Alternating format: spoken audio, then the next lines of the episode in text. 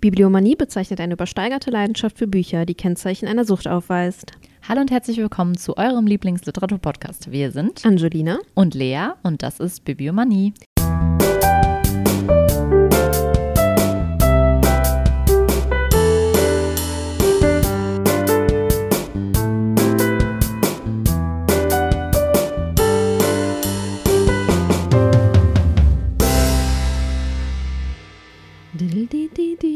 Du hast es sehr schnell gesagt. Ich weiß, Bibliomanie. Wir haben ein bisschen versprochen. Verhaspelt. Spätestens jetzt merken die Leute, die immer denken, wir schneiden das rein, dass wir es immer ja. neu ansprechen. Wir machen es immer wieder fresh out Fresh, the fresh. corner. Okay. Äh, ja, Soll ich dich quizzen? quiz mich. F wie Frankreich. Uh, Ich hoffe, es kommt. Ja, natürlich kommen jetzt. Nein, ich werde kein Französisch sprechen. Am 7. November 1913 erblickte er in Monda Mondovi, Algerien, das Licht der Welt. Sein Vater starb 1914 aufgrund einer Verwundung im Ersten Weltkrieg. Seine Mutter zog mit ihm nach Algier und verdiente ihr Geld als Fabrikarbeiterin und Reinigungskraft. das war kein französisches Wort. Fabrikarbeiterin, Reinigungskraft, damit der begabte Junge auf ein Gymnasium in einem wohlhabenderen Viertel gehen konnte. Seinen einfachen Hintergrund versuchte der von uns gesuchte Autor vor seinen Schulfreunden zu verbergen. Er studierte Philosophie und arbeitete als Journalist. Als der Zweite Weltkrieg ausbrach, wurde die Zeitung, bei der unser Autor arbeitete, eingestellt und er ging nach Paris. Dort veröffentlichte er 1942 Der Fremde und Ach, später danke. Der Mythos des Sisyphos. Originaltitel lese ich nicht vor. Seine bekanntesten Werke bleiben Der Mensch in der Revolte und Die Pest. Im Jahr 1957 erhielt er den Nobelpreis für Literatur. Am 4. Januar 1960 starb er bei einem Verkehrsunfall nahe Paris. Erstens, wer ist der gesuchte Aus Ich Autor? wusste es, bis du die Werke genannt hast, einfach nicht, weil da dachte ich so, hm, ja, weiß nicht. Es ist, ist das jetzt französisch ausgesprochen? Albert Camus? Ja. Welcher amerikanische Schriftsteller, Schriftsteller war sein Vorbild? Tipp: Er schrieb einen Roman über einen rachsüchtigen, fanatischen Kapitän, für den nur noch die Vernichtung seines Feindes zählt und der seine ganze Mannschaft Ah, ins Verderben führt. ja, hier, ähm, Melville. Ach so, Äh, wie, wie heißt das denn nochmal? Moby Moby- Thick. Ja, Ja, gut, gut, gut, gut. war cool. richtig gut, ne? Ja, War's das cool. schon? Oh, schade. Das war's schon. Leider gab es nur zwei Fragen. da muss ich ja jetzt schon anfangen. Warte Jetzt mal, musst ich du muss schon mal zu meinen In Notizen dein bewegen. Thema einsteigen. Äh, bevor ich in mein Thema einsteige, möchten wir oder ich oder wir heute eine kurze kleine auch. Inhaltswarnung äh, aussprechen. Äh, ich spreche heute über Annie Ernaux, das Ereignis, und äh, da geht es um den äh, Schwangerschaftsabbruch von Annie Ernaux. Und ich werde jetzt nicht so in die Details gehen und so, aber wen das Thema ein bisschen mehr oder etwas näher geht, der äh, sollte vielleicht einiges skippen. Ich weiß noch nicht, wie tief ich äh, und ob ich Zitate nennen werde. Äh, deswegen kurze Inhaltswarnung. Es geht um äh, das Thema Abtreibung heute. Aber erst fange ich an mit Annie Ernaux. Annie Ernaux heißt Annie-Therese Blanche Ernaux. Blanche. Blanche, ich finde, ich habe es sehr gut ausgesprochen. Mhm. Äh, ist am 1. September 1940 in Lillebonne an, geboren. Lillebonne, ich glaube, es heißt Lillebonne. Lieber? Lillebonne. Ähm, und all ihre Werke sind, äh, beschreiben quasi ihren Lebensweg von dem Arbeiterkind zur Autorin und wurden, also ihr erstes Werk war auch autobiografisch, aber mit fiktivem Anteil und dann wurden die halt immer autobiografischer. Ist irgendwas mit unserem Aufnahmegerät? Spreche ich hier gerade umsonst? Ich habe, nee, ich wundere mich nur gerade, weil bei dem einen, wenn du sprichst, ah, nee, okay, hat sich erledigt, Leuchtet hat sich das auch? erledigt, dann leuchtet es auch, okay. Okay, gut. Ich sehe das von hier nicht, weil genau das Kabel davor liegt. Ah, Und da okay. dachte ich gerade so, hm, Hm.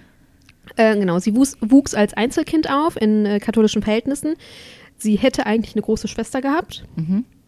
Die ist aber im Alter von sechs gestorben.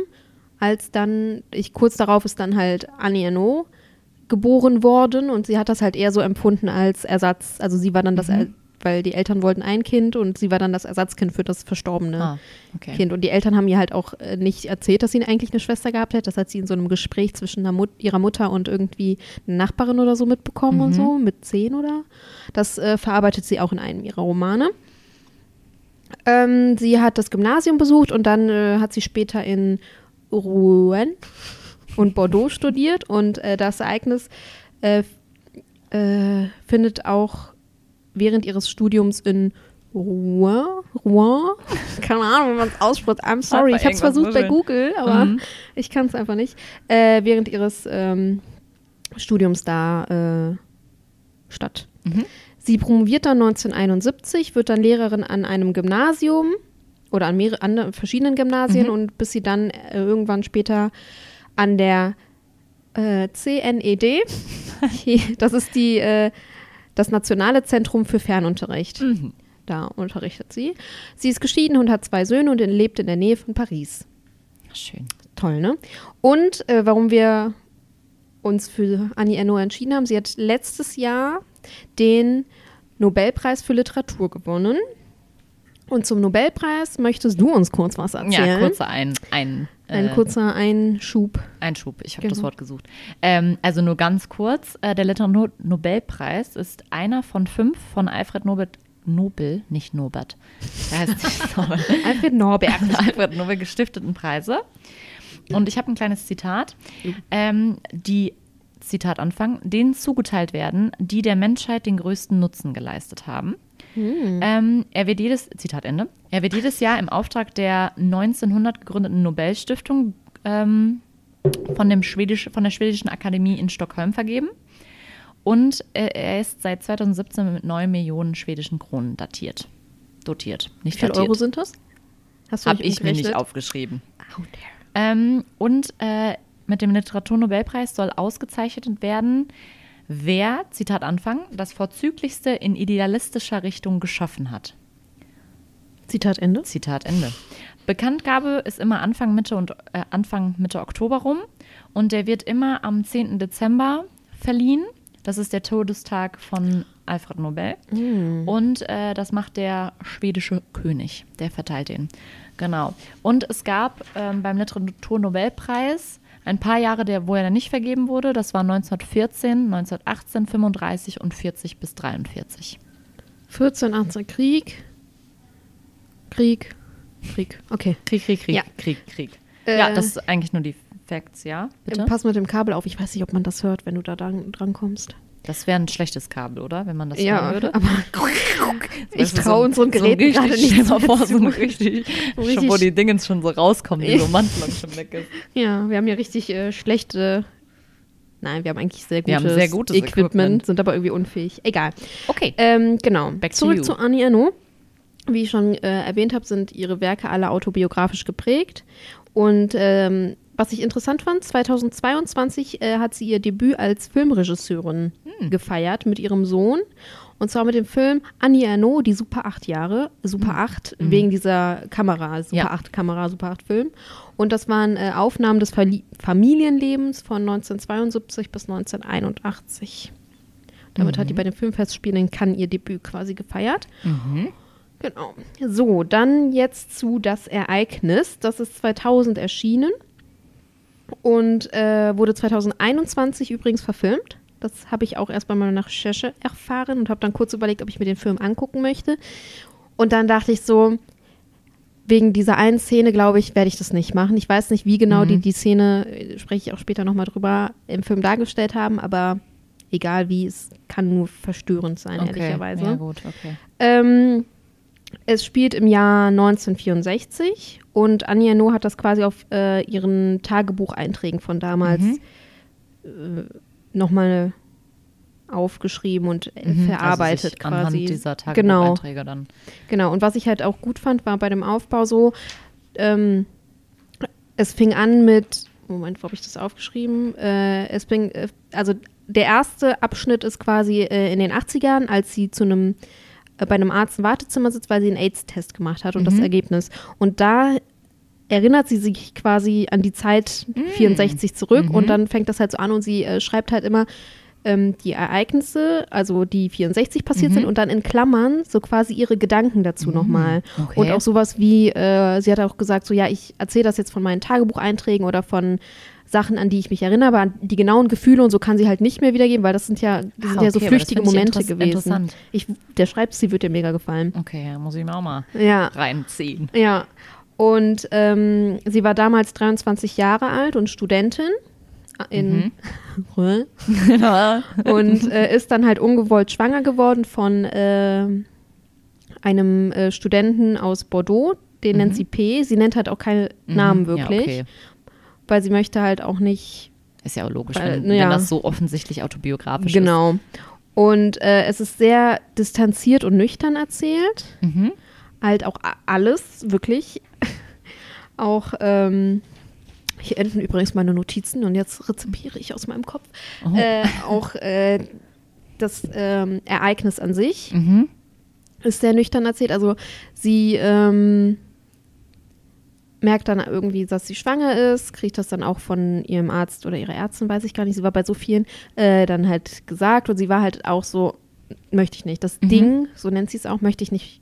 Mhm. Sie, also sie kommt aus dieser Arbeiterfamilie und dachte sich, mit ihrem Studium kommt sie da endlich raus, kommt dann in diese höhere Schicht. Da ist halt noch in den 40ern sehr, äh, 40ern, in den 60ern, ach, 64 deswegen, ähm, sehr halt die Arbeiterschicht und die äh, Gebildeten und Mhm.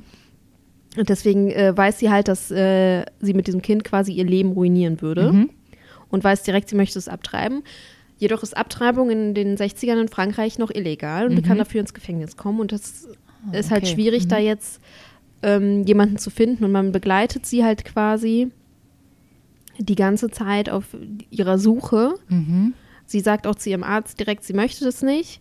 Sie äh, möchte das äh, Mhm. abtreiben und alles. Also nennt es nicht Abtreibung oder Schwangerschaftsabbruch, sondern sie möchte es einfach nicht. Und der Arzt äh, macht ihr halt deutlich, dass er ihr nicht helfen kann, weil er damit halt ja auch natürlich Ja. seinen Job und alles gefährdet. Ähm, verschreibt ihr aber zum Beispiel Penicillin, damit sie das vor, wenn sie das halt dann illegal machen lässt, dass sie das vorher und nachher nimmt, damit sie Ach sich halt nichts okay. irgendwie Mhm. einfängt, so. Eine Infektion oder so als quasi zur Sicherheit. Mhm.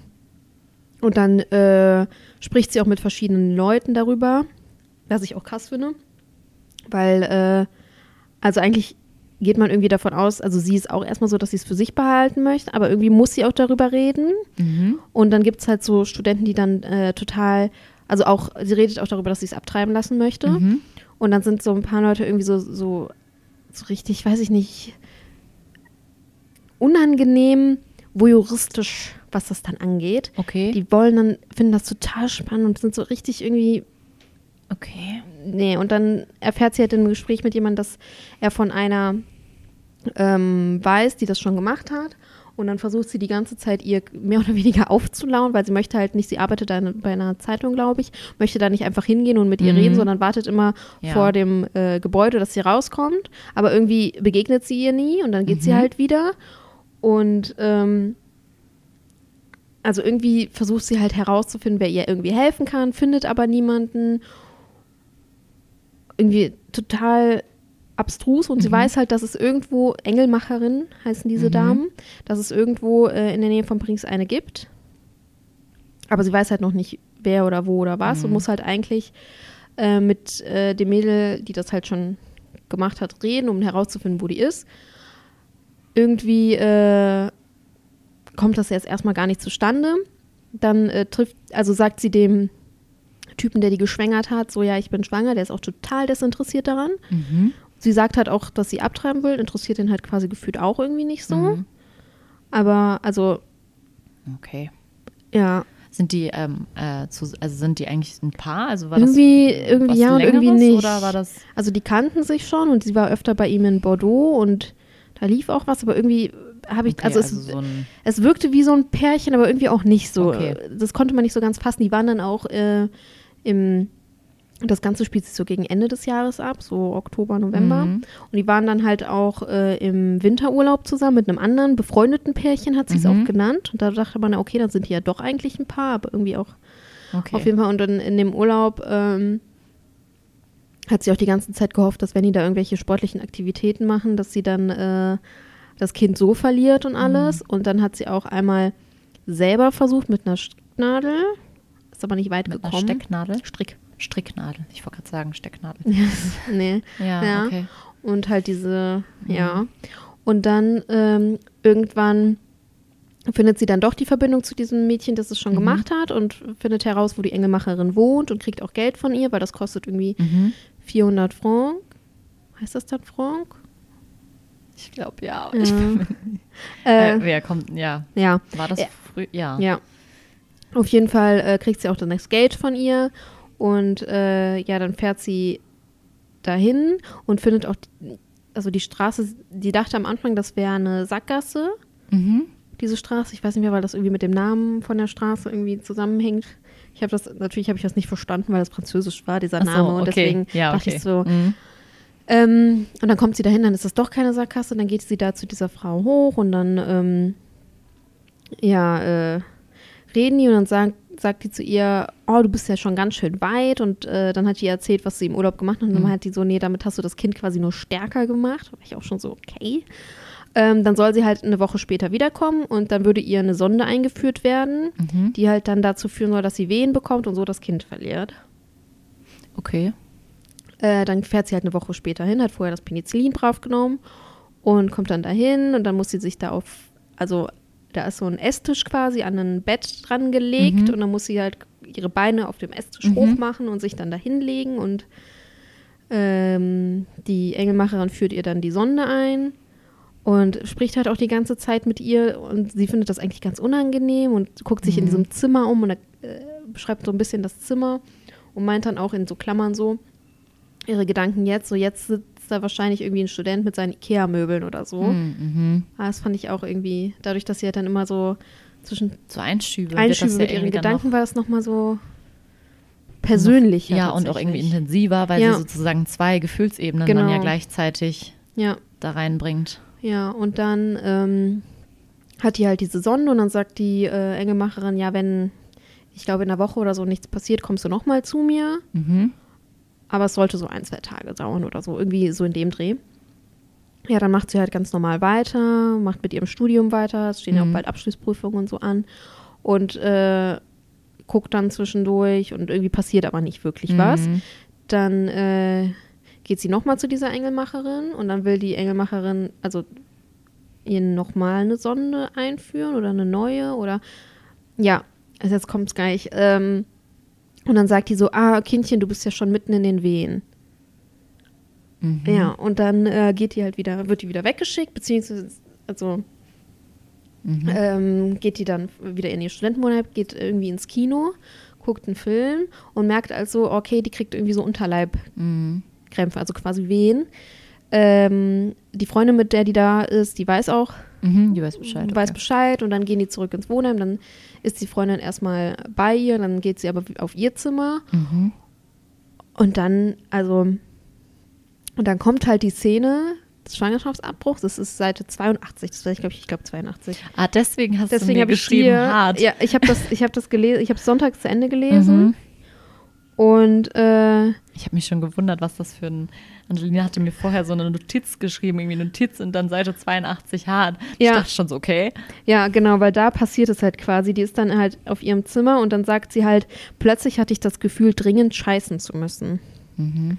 Und dann ist sie halt auf Toilette, also hockt sich über diese Schüssel und dann passiert es halt. Und sie beschreibt es, ohne es zu beschönigen oder ohne, also Mhm. wirklich extrem. Und dann ähm, läuft die auch noch zu diesem Mädel, was die ganze Zeit O heißt die, Mhm. also O, ja. ähm, zu ihr und sagt, es ist soweit. Und die hat halt schon die ganze Zeit dieses, diesen Fötus. Der Mhm. ist schon nicht mehr in ihr drin, da ab dem Zeitpunkt. Ach du Scheiße.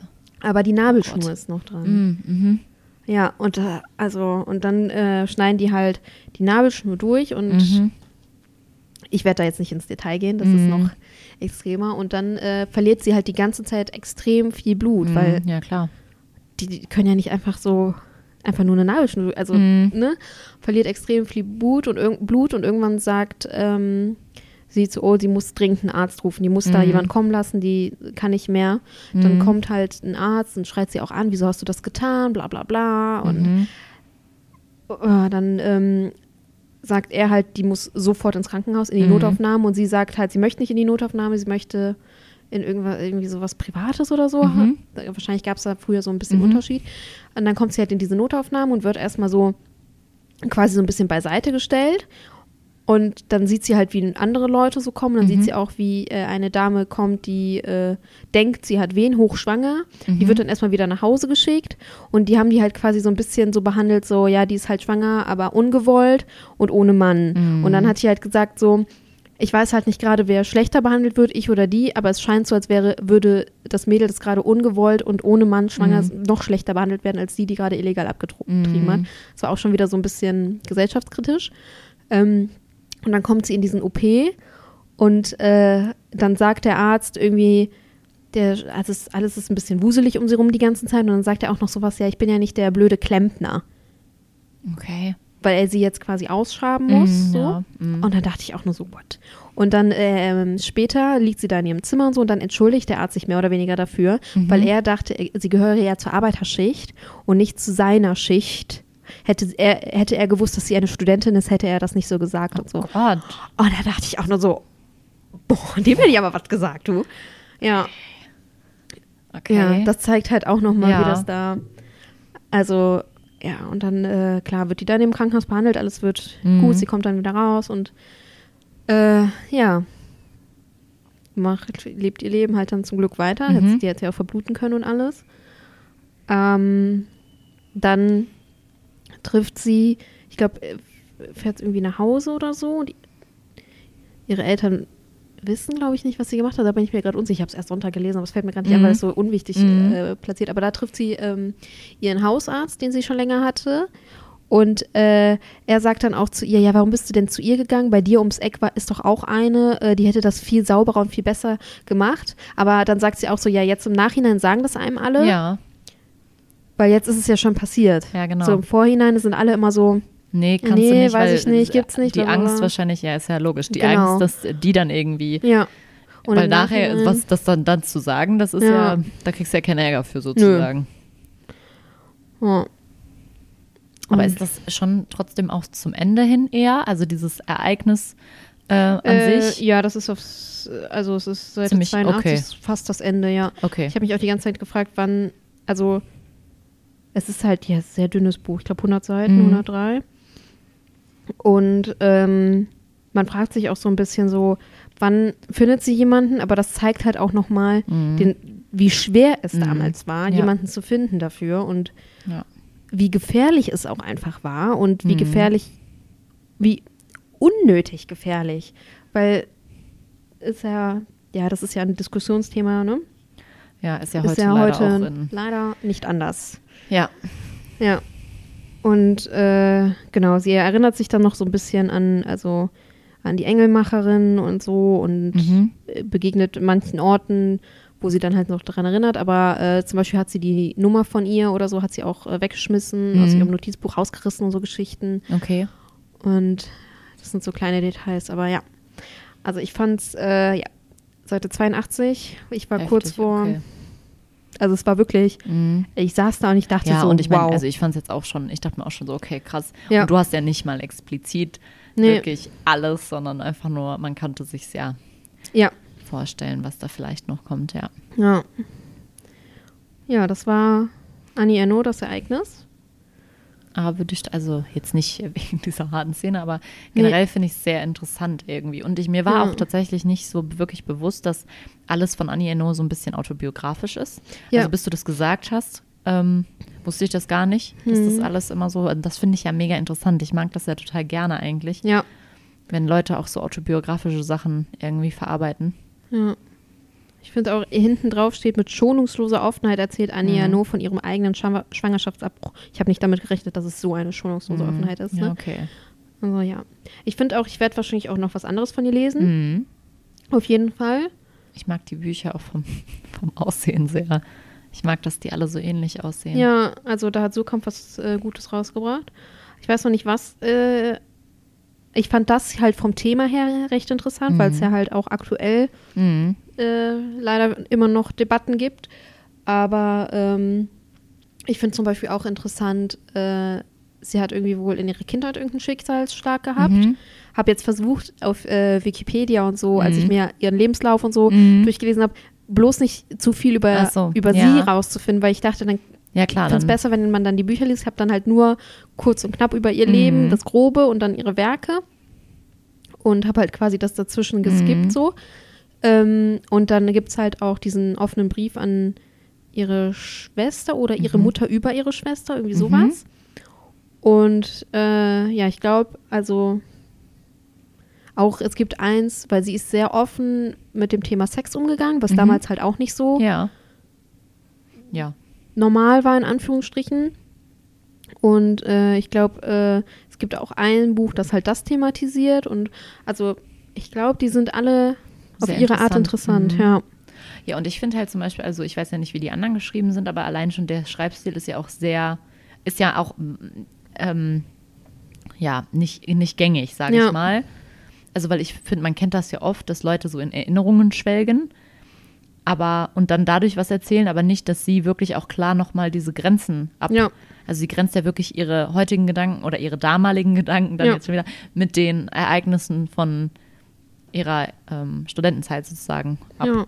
Und das finde ich irgendwie, das finde ich irgendwie auch, ist für den Leser vielleicht auch einfach gar nicht schlecht, weil Nee. er das dann auch wirklich mehr fassen kann. Ja, man kommt da irgendwie dann mehr so in ihre Gedanken gefühlt. Mhm. So, man hat Ja. nicht nur diese Geschichte, die sie dann erzählt, auch aus, äh, aus dieser Perspektive, sondern aus der Perspektive, wie sie es Mhm. Ja. jetzt empfindet. Und ich finde das auch eigentlich für dieses Thema sehr gut gewählt, Ja. weil man sieht ja daran auch so ein bisschen, äh, was für Folgen das für, für ihre Psyche hatte vielleicht oder für ihr Gesinn Soll ich dir generell. dazu mal ein Ta Ich bin gerade auf der Seite, wo sie das am äh, Ende sagt, weil ähm, sie sagt, lange Zeit war die Nacht vom 20. auf den 21. Januar, das war Mhm. äh, ein Jahrestag. Dann kommt noch mal ein Abschnitt. Dann kommt, heute weiß ich, dass ich diese Herausforderung und dieses Opf Opfer brauchte, um mir die Kinder zu wünschen, um die Gewalt der Fortpflanzung in meinem Körper zu akzeptieren und meinerseits ein Glied in der Kette der Generation zu werden. Also sie sagt jetzt rückblickend, Mhm. brauchte sie das, um Ja. halt auch zu sagen, so, ja, ich will Kinder Mhm. oder ich sehe das. Ja, okay. Ja, krass. Aber Ja. das ist ja, das unterstreicht das ja voll gut, was ich meinte, dieses, dass man dann irgendwie auch Ja. aufzeigt, was, Sie wie sie das auch- verändert hat auch. Ja, sie sagt auch bei in dieser Szene der Abtreibung, also Seite 82 und weiter, dass das quasi Leben und Tod gleichzeitig ist, was sie da Mhm. dann Ja, ja, stimmt. hat irgendwie. Ah, das finde ich auch. Ja. Soll ich mal mein Schlusszitat? Ja, okay, kannst machen. Ich muss, also es ist Ja, irgendwie. es ist, ich glaube, da könnte man doch ganz lange auch über das Thema, also ja, sowieso. Ja. sowieso, aber ich glaube, dann machen, also ich sehe da auch eher andere in der Position darüber Ja. zu diskutieren als äh, wir. Aber ich finde halt, dass es ein Must-Read auf jeden Fall. Ich glaube auch, also zum Beispiel, ich merke jetzt gerade schon, dass mich das halt schon irgendwie irgendwie nicht ja, nachhaltig, Ja. ne, dass ich, Ich da auf jeden. Fall noch Ja. na, mehr drüber nachdenken werde. Und ich kann mir vorstellen, wenn man das auch noch gelesen hat, dass einen das wirklich auch Ja. Und ich glaube auch, also hängen bleibt. man kann theoretisch Seite 82 m- ist Mhm. schon krass, aber wenn man halt jetzt weiß, deswegen empfehle ich auch auf welcher Seite das in der Surkamp-Ausgabe Mhm. ist, äh, man könnte halt diesen Teil kurz überspringen auch. Ja, okay. man klar. weiß jetzt, Mhm. okay, jetzt ist die Abtreibung, wenn man das halt nicht kann, kann man kurz. Klar, man kann ja auch, man Weil- kann ja auch beim Buch theoretisch was unterbrechen. Man Ja. muss ja nicht. Genau. Ja. Es ist trotzdem, Ja. prägt es ein. Okay, gut. Dann danke ich dir für Gerne. diese sehr äh, interessante Empfehlung. Ja, gerne. Werde ich jetzt auf jeden Fall lesen wollen. Natürlich. Toll, Angelina. Ja, natürlich. Soll ich das ausleihen? Kannst du gleich direkt Oh, mitnehmen. das ist gar nicht schlecht. Ich habe nämlich mein Buch gerade fertig. Ja, perfekt. Dann gebe ich dir das mit und Gebe ich dir dann morgen Mal. wieder. Ja. ähm, ja, tschüss von mir und jetzt kommt das Schlusszitat. Ich habe die einzige Schuld beglichen, die ich jemals in Bezug auf dieses Ereignis empfunden habe. Dass es geschehen ist und ich nichts daraus gemacht habe. Wie ein Geschenk, das man wegwirft. Denn jenseits der gesellschaftlichen und psychologischen Gründe, die ich für das, was ich erlebt habe, finden kann, bin ich von einer, ein einer Sache zutiefst überzeugt. Die Dinge sind mir passiert, damit ich davon berichte. Und das wahre Ziel meines Lebens ist vielleicht einfach dies, dass mein Körper, meine Gefühle und meine Gedanken zu Geschriebenem werden. Zu etwas Verständlichem und Allgemeinem also, dass meine Existenz vollkommen im Kopf und im Leben der anderen aufgeht.